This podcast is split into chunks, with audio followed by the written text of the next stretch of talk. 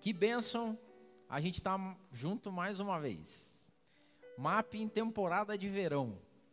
Tem bastante gente conectada e louvado seja os planos de dados 4G e os sinais de Wi-Fi que pegam o mundo afora.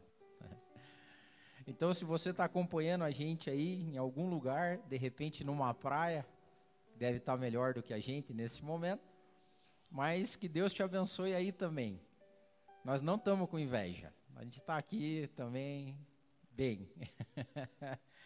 e eu queria incentivar isso. Essa, esse ano que passou foi uma bênção pelo alcance que a gente teve. E eu não sei se você compartilha com os amigos. Se não compartilha, eu indico que compartilhe, que eu indico que você faça. Porque tem muita gente acompanhando a gente pós-culto, durante a semana, através dos nossos canais. Então a gente tem, ah, por exemplo, Map Curitiba está no Spotify. Então eu conheço pessoas que vão escutando, ouvindo as ministrações no carro, no busão, durante a semana, que compartilham com os amigos. Map Curitiba também tem o nosso canal no YouTube, que você pode não só ouvir a voz, mas também assistir em casa com os amigos. E é legal porque às vezes as pessoas mandam print para a gente que estão lá acompanhando ao vivo, como a gente está falando agora ou depois. E isso é maravilhoso. Eu não tenho dúvida que se Jesus e os discípulos, os apóstolos vivessem na época que a gente vive, eles lançariam mão de toda tudo que eles têm à mão para para fazer com que o evangelho se propagasse. Paulo usava cartas, pergaminhos, tinta, e as cartas dele alcançaram o mundo. Se Paulo vivesse hoje, ele não ia escrever cartas com pergaminho e tinta. Mas ele ia usar YouTube, ele ia usar Instagram, ele ia usar WhatsApp, ele ia usar as ferramentas de comunicação que existem no nosso tempo. E as redes sociais nos distraem tanto, por que não usarmos elas a nosso favor? Eu uso muito. Ontem estava conversando com a Mary, né, Mary? Podcasts também é bom para arrebentar. Dá para você aprender, crescer. Então, além de se perder só nas timelines da vida, porque também eu vou fazer uma confissão, às vezes você precisa de um, de um descanso mental. Por exemplo, eu jogo Candy Crush para descansar minha mente. Eu quase babo jogando Candy Crush, porque às vezes dá um, entendeu? A tua cabeça dá uma aliviada. Mas isso é rápido, não pode ser direto, né? É bom ler um bom livro, é bom acessar. Mas o resumo de tudo isso é para falar que bom que você está ligado, que bom que você está escutando. Que essa mensagem eu estou pregando hoje, no dia 5 de janeiro de 2020. Mas com as mídias sociais ela pode atravessar o tempo. Alguém pode escutar ela em algum outro momento e tocar o coração dela. Que beleza. Louvado Deus pela tecnologia que a gente tem e vamos usar ela a nosso favor. Que benção. Nós nessa temporada de verão nós vamos estar durante janeiro ministrando algumas mensagens, mas em fevereiro nós vamos começar uma série nova. E eu queria te convidar, convocar para que você não perdesse essa nova série que vai começar em fevereiro. O nome dessa série é Dupla Cidadania. Os desafios cristãos na modernidade, os desafios da vida cristã na modernidade. Então nós vamos falar sobre assuntos tabu, nitroglicerina aqui, durante fevereiro em diante. Quais são os desafios de pessoas cristãs na atualidade. Como é que a gente encara família, trabalho, sexo, é, drogas e rock and roll? Não, brincadeira. Não, mas pode ser também, sei lá. Mas qual que é a nossa lógica da vida cristã no meio de tudo isso? Então eu queria convidar você que nos assiste, você que está aqui, a partir de fevereiro nós vamos começar essa série, a série de início do ano do MAP, Dupla Cidadania, os desafios da vida cristã na modernidade. Seria muito legal que você participasse de todas e mais, que você convidasse alguém. Depois terminou, que você mandasse as mensagens, o link, que as pessoas participassem. Vamos fazer isso. Amém? Hoje eu queria falar sobre conselhos de reinício. E eu vou pedir a ajuda de Tiago. Tiago, então se puder acessar aí, Tiago na sua Bíblia. Eu vou pedir a ajuda de Tiago e do Espírito Santo para a gente falar sobre início de, esse início de ano, alguns conselhos do que eu chamei de conselhos de reinício. Tiago, no capítulo 4, e eu vou ler do versículo 6 até o versículo 10. E usar esse texto de Tiago para nos nortear em algumas máximas durante esse ano. Tiago, capítulo 4, versículo 6. A palavra de Deus diz assim: Mas ele nos concede graça maior. Por isso diz a Escritura: Deus se opõe aos orgulhosos, mas concede graça aos humildes.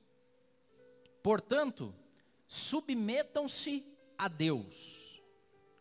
Resistam ao diabo, e ele fugirá de vocês. Aproximem-se de Deus, e ele se aproximará de vocês. Pecadores, limpem as mãos, e vocês que têm a mente dividida, purifiquem o coração. Entristeçam-se, lamentem e chorem. Troquem o riso por lamento e a alegria por tristeza. Humilhem-se diante do Senhor, e Ele os exaltará.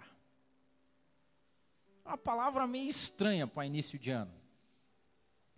Mas eu, eu, esse texto talvez reflita um pouco da minha vida e da minha experiência com Deus nos últimos anos, da minha trajetória de fé. E olha que eu nasci na igreja, nasci em lar cristão. Já perdi a conta de quantas mensagens eu já ouvi, de quantas pregações já participei, de quantos estudos, de quantos retiros. E olha que eu não sou tão velho assim, mas já já ouvi muita gente. Já participei de congressos, que iam abalar o mundo e as estruturas, iam alcançar os quatro cantos da terra. Que, ah. E eu, para ser sincero, não estou mais nessa vibe. E eu queria dividir para vocês os conselhos que eu estou tomando e eu tomei de Tiago para mim. E se fizer sentido para você, pode ser bom. Porque tem, há quem diga que se conselho fosse bom, ninguém dava, vendia. Mas aqui é de bom coração, eu vou dizer para vocês que os conselhos são bíblicos e serviram para mim. E pode ser que sirvam para você. Então, faça aí a tua análise. Peça para Deus te revelar. Você sabe que um grande problema, e a gente, vocês já viram a gente falando várias vezes isso aqui no mapa e daqui de cima. Nós temos um problema hoje, é um problema de ignorância. As pessoas simplesmente elas não leem a Bíblia e o mais importante, às vezes elas não pedem para que o Espírito Santo se revele a elas, que as direcione.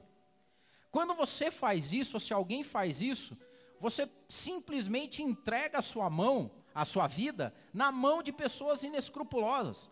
Você permite que alguém traduza para você aquilo que o Espírito Santo deveria traduzir para você. Nós aqui no MAP acreditamos no governo do Espírito Santo sobre a vida das pessoas. Você não deve olhar para homens, você deve seguir aquilo que o Espírito Santo diz para você. O nosso trabalho aqui é semear e dizer para você, e explicar e tentar colocar luz na palavra, mas quem tem que revelar ela para você é o Espírito Santo, então peça isso para ele. Peça. Porque ele é que é incumbido disso, é ele que nos convence do juízo, do pecado, daquilo que a gente deve ou não fazer.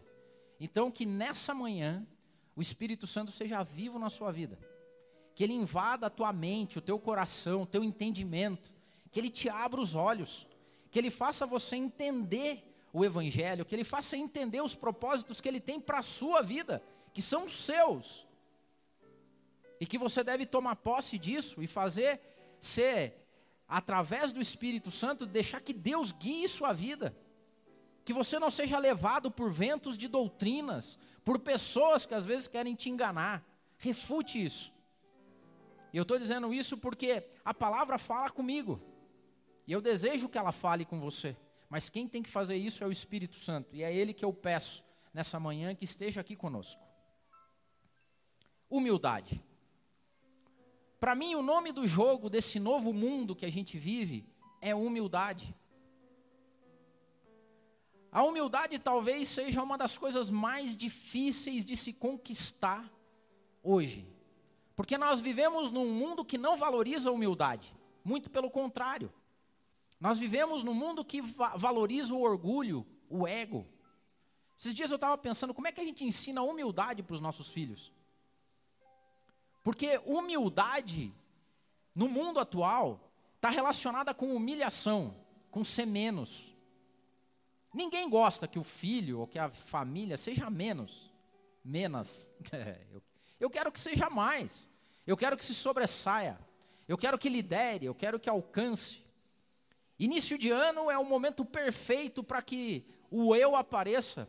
Porque todo mundo, na força do braço, quer fazer.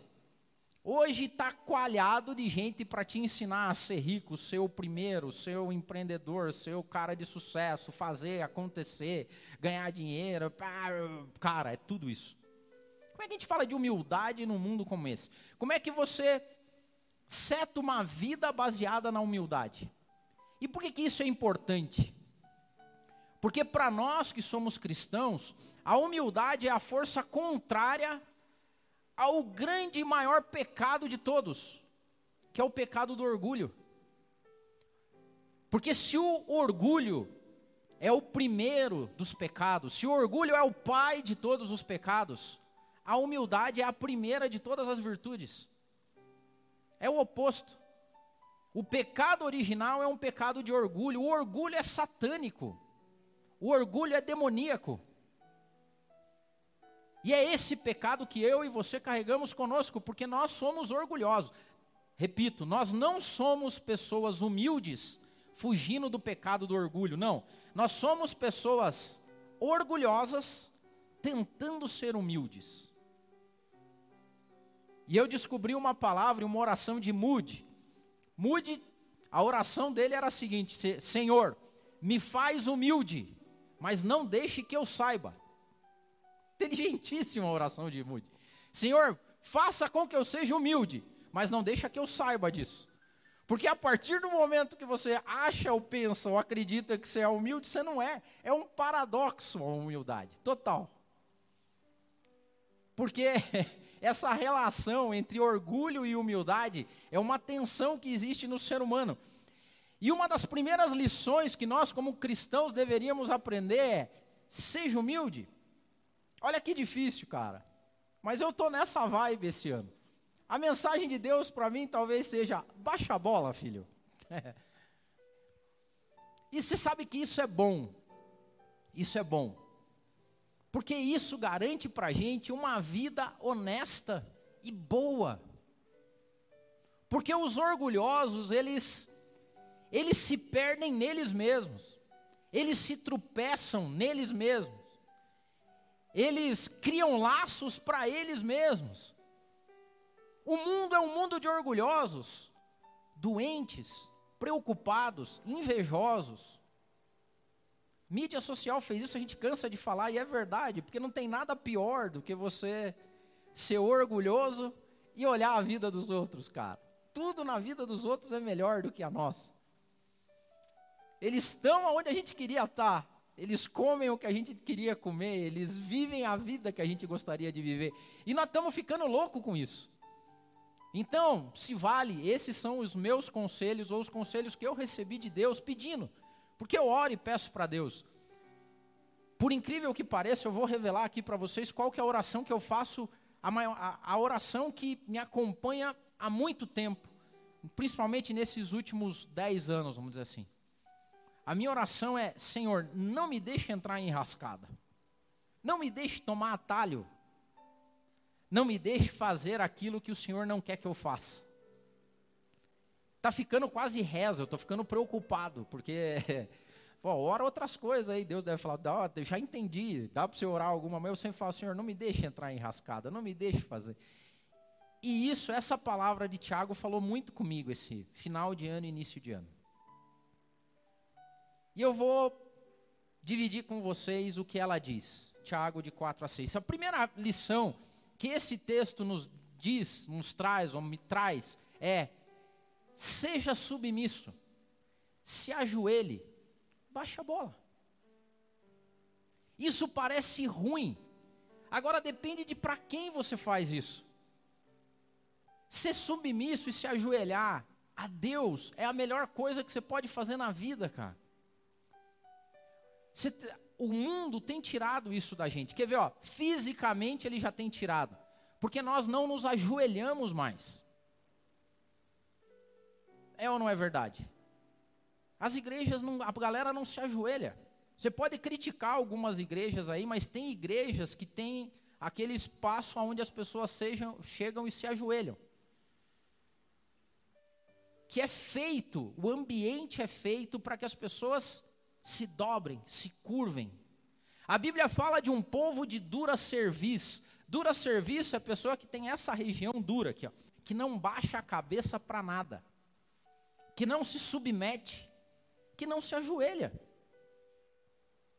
Então, o conselho de Deus para mim é que você, esse ano, seja menos, seja mais submisso. Ser menos é ser mais submisso.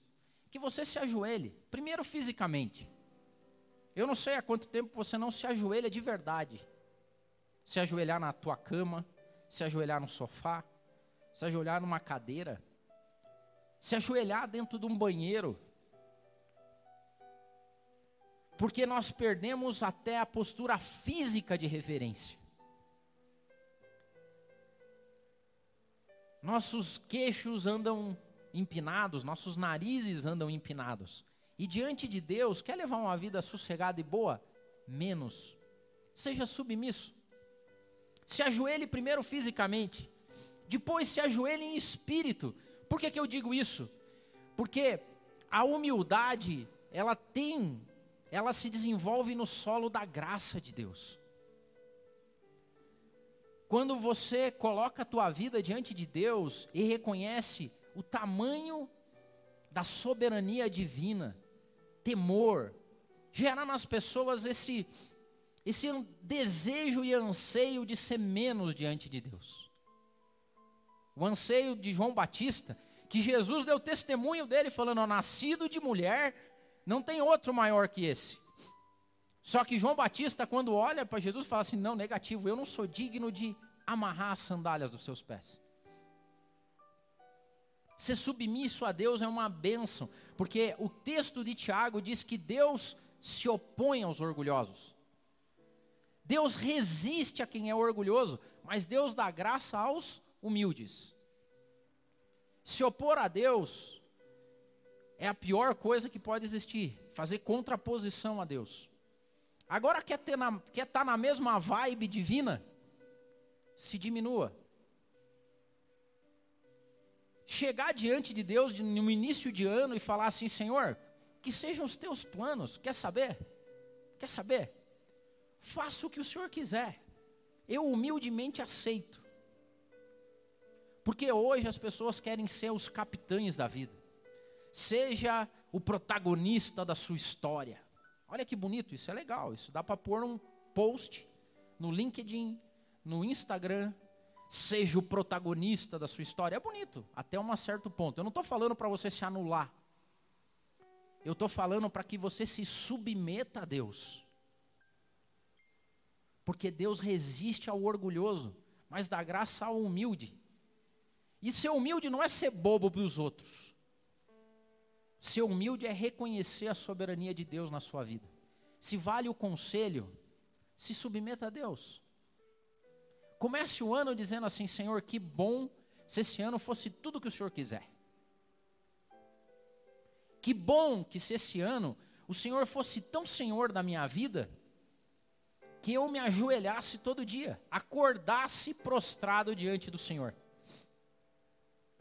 Não há outra forma de viver, e é isso que Tiago nos ensina. E ele dá outra dica para você revidar. Ser humilde não é ser bobo, ser humilde não é ser capacho.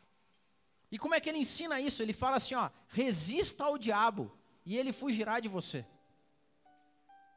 Resistir ao diabo e ele fugirá. Um comando e uma promessa divina. E aqui fala muito para nós sobre a nossa relação com o mundo espiritual. O diabo tem poder. Há quem não acredite.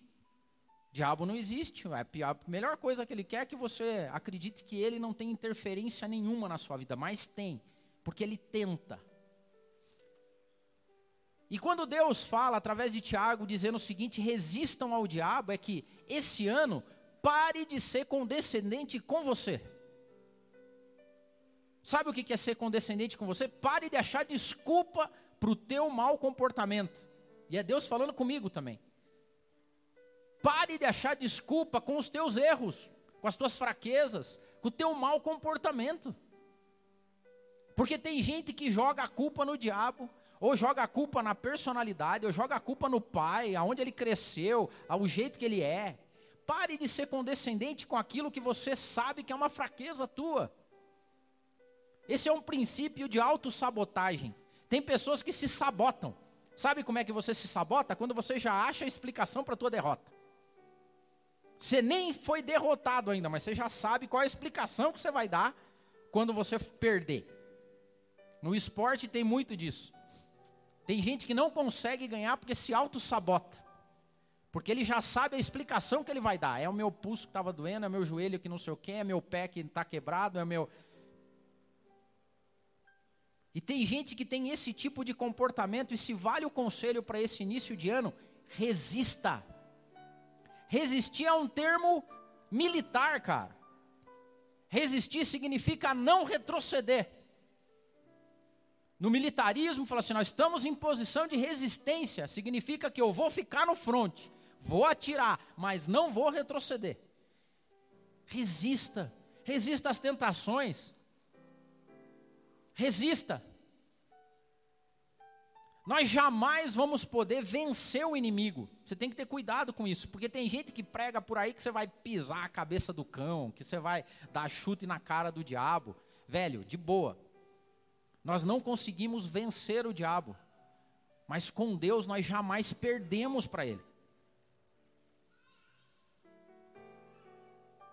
Nós só, só, nós só nos livramos do ataque do maligno porque Deus nos protege.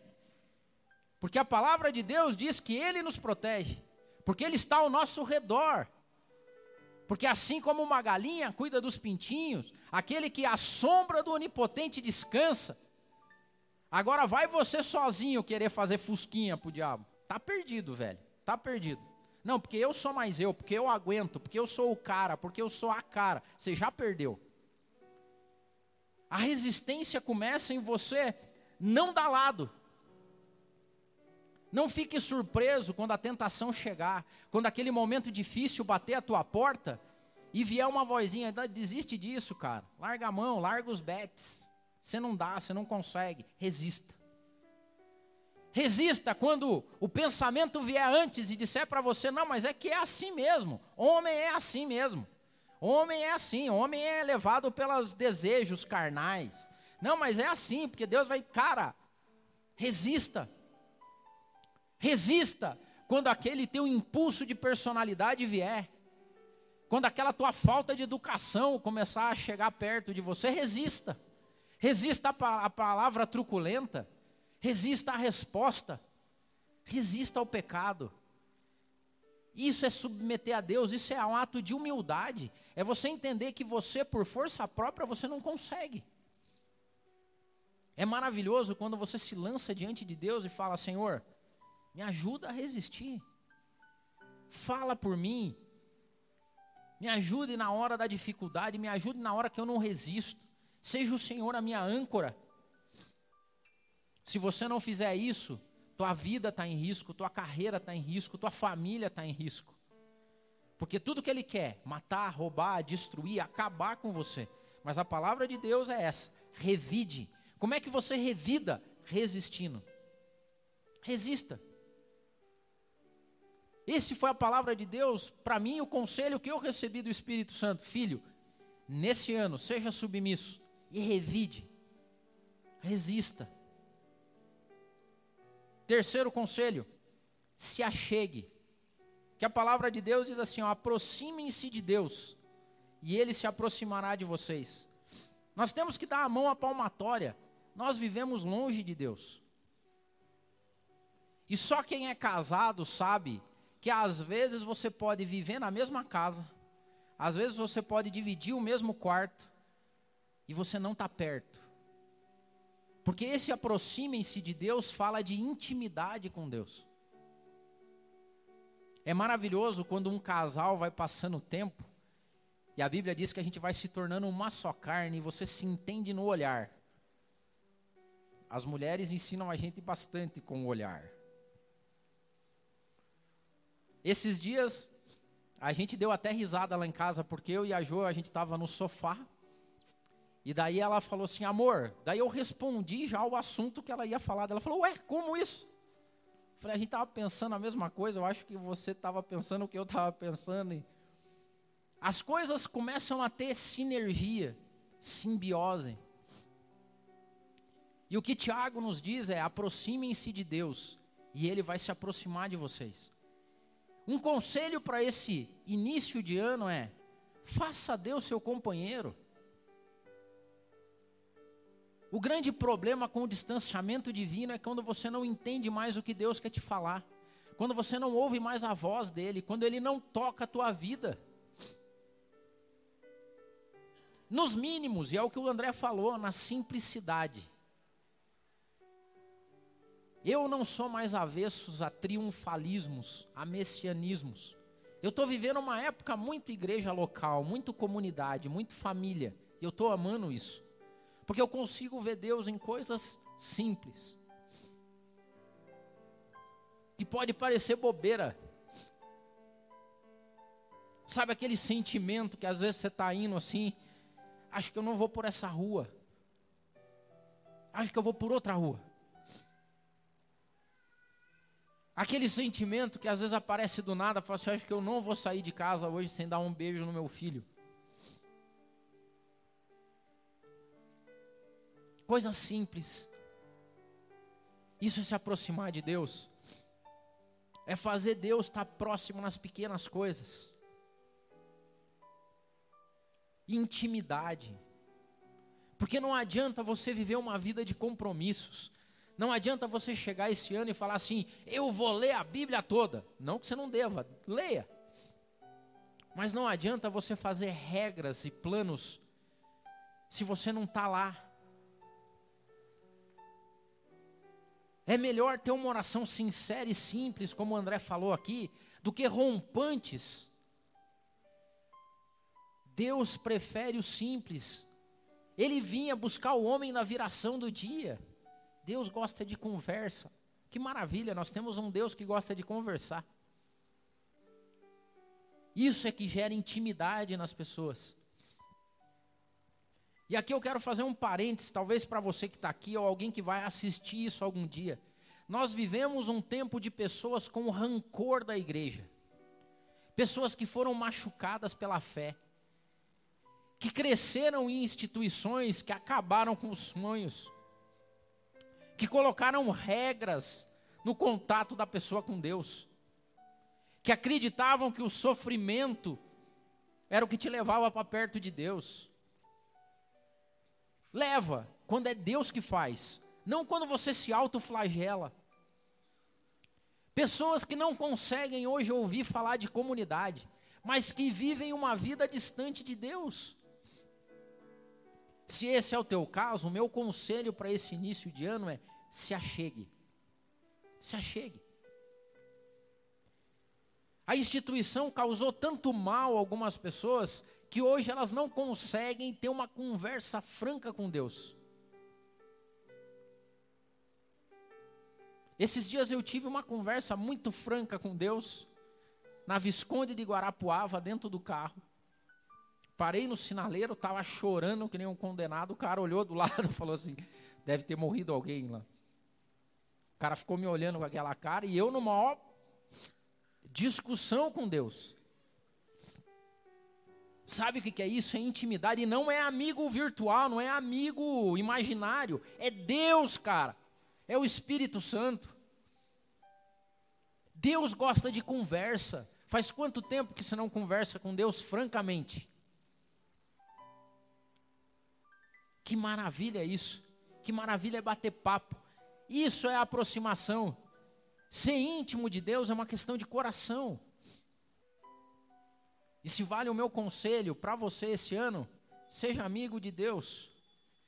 É outra coisa que a instituição fez. Ela criou um Deus tão carrasco, cara, tão general. Um Deus tão grande, poderoso, e não que ele não seja, ele é. Só que Deus, quando foi manifesto em Jesus Cristo, e quando as pessoas perguntaram como é que eu faço para orar, o que mais afetou os judeus é que Jesus chega e fala: quando vocês quiserem falar com Deus, digam Abba, Paizinho. De todos os conceitos divinos, general, Criador dos céus e da terra, mão forte, poderoso, leão de Judá, a Bíblia nos ensina que nós temos um Deus que prefere ser chamado de Pai.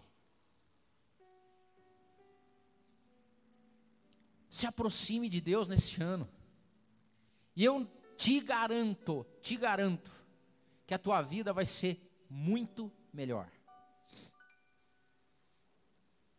Quarto, se mantenha limpo. E a palavra de Deus diz assim: limpem as mãos. E vocês que têm a mente dividida, purifiquem o coração de vocês. Busque a santificação. O mundo é mau e sujo. Conselho para esse ano: se mantenha limpo. Há um tempo atrás, alguns anos atrás, eu fui numa reunião dos narcóticos anônimos. Um amigo estava frequentando e eu fui junto com ele. Foi uma experiência transformadora na minha vida. Muito. Porque eu vi a graça de Deus fluindo naquele ambiente. Porque é assim que acontecem as reuniões de narcóticos anônimos, ou de alcoólicos anônimos, ou de qualquer pessoa que tem algum vício. E a roda chega e fala assim, todo dia, quando os caras se reúnem, fala: Eu sou fulano de tal, eu sou um drogado, eu sou um adicto, e eu estou há X dias limpo. E todo mundo, ah, parabéns, valeu. Se vale o conselho para você esse ano, se comporte assim. Acorde todo dia, e não precisa falar para os outros, mas você pode falar de, de para Deus. Olha para Deus e fala: Senhor, sou adeiudo, sou um pecador inveterado, mas pela tua graça me mantém limpo mais um dia. Me segura mais um dia. Porque a vida com Cristo, ela não é feita de messianismos e triunfalismos, é isso que eu quero dizer para você. A vida com Deus é feita todo dia. Porque essa foi a aliança que Deus firmou com o povo de Israel. E ele disse o seguinte: enquanto vocês virem o sol nascendo de manhã, e ele se pôr na noite, e ele nascendo de manhã, e ele se pôr na noite, significa que eu estou com vocês. Significa que as minhas misericórdias se renovam sobre as tuas vidas. Então mantenham-se limpos, e é isso que Tiago diz: limpem as mãos. Acorde todo dia de manhã e fala: Senhor, bom dia. Adeildo, um pecador inveterado. Me mantém limpo mais um dia. Purifiquem-se. Cinco, seja sério e honesto com você. O que Tiago diz aqui no texto, ele fala assim: olha, parem de dar risada, chorem um pouco. Troquem o riso por lamento. E ele não está falando aqui para a gente levar uma vida ruim, tristonha. Mas o que ele está falando é assim: sejam sérios. Tem uma hora que a piada tem que acabar. Tem uma hora que a chacorrice tem que acabar. Tem uma hora que o mimimi tem que acabar. Tem uma hora que você tem que ser sério com você, convicto. E decidir levar a vida de um jeito melhor. Tem gente que não leva nada a sério, cara. Se vale o conselho, seja sério com você. Deixe de ser miserável. Viva com abundância a vida que Deus deixou para você. Deixe de ser murmurador. Deixe de ser o piadista da hora. Tenho falado isso aqui algumas vezes. Tem gente que tá a vida aqui a passeio, velho. Tem gente que acha aqui que Seja sério. E faça isso debaixo da mão de Deus. Seja sério e convicto naquilo que Deus espera de você. E para terminar, sabe o que eu digo?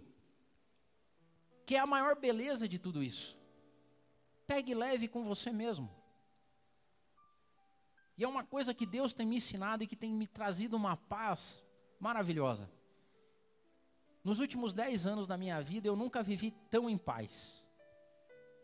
E curiosamente, foi a, a época onde eu vi, vivi os meus maiores perrengues financeiros. Foi nesses últimos dez anos.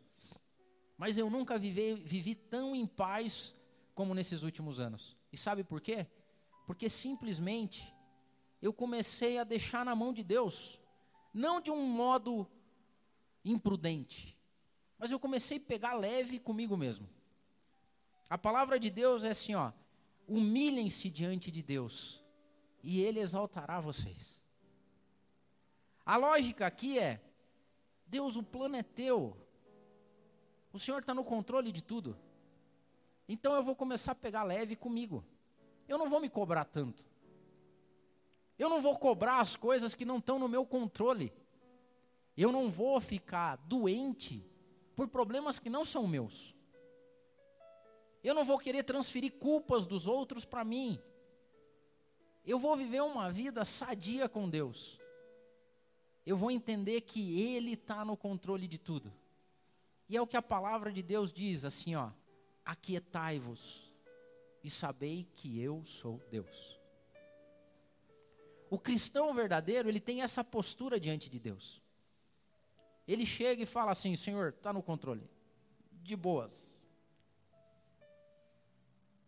A analogia que eu faço é aquela velha de sempre. Teu filho não está pouco se lixando, bicho. Você está dando teus pulos para pagar o danoninho dele.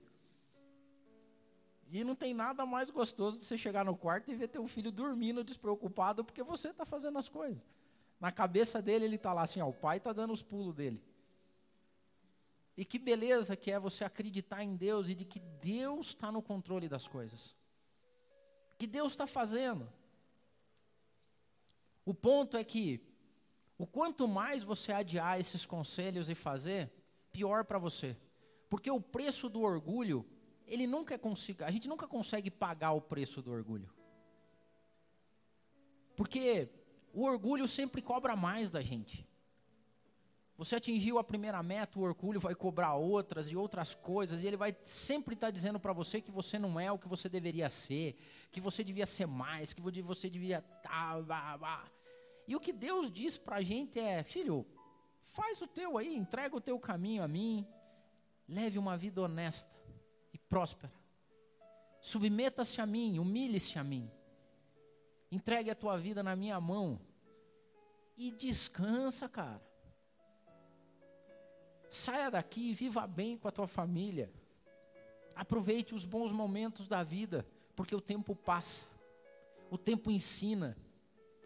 Não caia na besteira de triunfalismos, de megalomanias, de querer conquistar o mundo, porque a Bíblia fala que alguns querendo conquistar o mundo se perdem. Conquiste aos poucos. Conquiste primeiro o seu coração, a sua paz. Depois conquiste a paz da tua casa, dos teus filhos. Deixa um legado primeiro para os teus filhos, para depois querer deixar um legado para a família. Depois que você deixou um legado para sua família, queira então deixar um legado para a sociedade. Mas antes, cuide de quem está perto de você. E não é pecado nenhum isso, porque a Bíblia fala que aqueles que não cuidam dos seus antes são piores. Viva uma vida honesta. Eu não sei se eu vou cometer um sacrilégio aqui, mas eu vou terminar a ministração aqui antes da ceia com uma poesia. Uma poesia numa música do Almir Sater e do Renato Teixeira. Que eu amo essa música. Que chama Tocando em Frente. Para mim essa música é uma ode à humildade para viver em paz. Eu não vou cantar aqui. porque isso aqui é coisa que o Tico faz. Mas esses caras escreveram uma música, cara, que diz assim, ó: Ando devagar porque já tive pressa. E levo esse sorriso porque eu já chorei demais. Hoje eu me sinto mais forte, mais feliz, quem sabe. Mas eu só levo a certeza de que muito pouco eu sei. Eu nada sei. Eu penso que cumprir a vida seja simplesmente compreender a marcha e ir tocando em frente. Como um velho boiadeiro levando a boiada, eu vou pelos dias, pela longa estrada, eu vou. Estrada eu sou. Conhecer as manhas e as manhãs, o sabor das massas e das maçãs. É preciso amor para poder pulsar. É preciso paz para poder sorrir. É preciso chuva para florir. Todo mundo ama um dia, todo mundo chora. Um dia a gente chega, no outro a gente vai embora. Cada um de nós compõe a sua história. Cada ser em si carrega o dom de ser capaz e ser feliz. Você sabe que eu não gostava dessa música, porque eu entendi a letra errada. Porque esse final dizia assim: cada ser humano traz em si o dom de ser capaz, e eu achava que era de ser feliz. Eu falava, não, isso está errado. Porque nós não carregamos em nós o dom de ser capaz de ser feliz. Só que não é de, é e. Cada um de nós traz o dom de ser capaz e ser feliz. A nossa capacidade não está em nós. A nossa capacidade está em fazer escolhas. A capacidade do ser humano está no livre-arbítrio que Deus nos deu. Enquanto tem os orgulhosos que estão fazendo as escolhas desse ano, de querer alcançar o um mundo, de querer romper, de querer ser o mais forte, o mais bonito, o mais completo, chegar no topo. Tem alguns que estão entregando as suas vidas na mão de Deus e dizendo: Senhor, eu sei muito pouco. Na verdade, eu não sei nada. Na verdade, eu me derramo ao seu senhorio e à sua vontade. E eu te digo só que o Senhor me deu uma vida boa. Uma vida onde eu possa experimentar o prazer do amor, da paz. Que eu possa viver a minha vida digna e próspera com a minha família. E acima de tudo, eu possa ter a certeza que em tempo de chuva, em tempo de sol, em tempo de dor, de luta ou de aflição, em tempo de alegria, o Senhor ainda me conduz com a palma da sua mão. E o Senhor é mais. Que o Senhor seja mais sempre, para que eu seja menos. E sendo menos no Senhor, eu vou ser mais. Esse é um tempo de reinício. Porque Deus nos dá a capacidade de iniciar de novo toda vez que a gente quer. Deus é um pai amoroso que toda vez, olha, vamos de novo, filho. Pai, de novo, é, de novo, vamos, mais uma vez. Você vai conseguir. E de novo, e de novo, e de novo, e de novo, e de novo. Sabe uma coisa que a gente perde quando a gente cresce?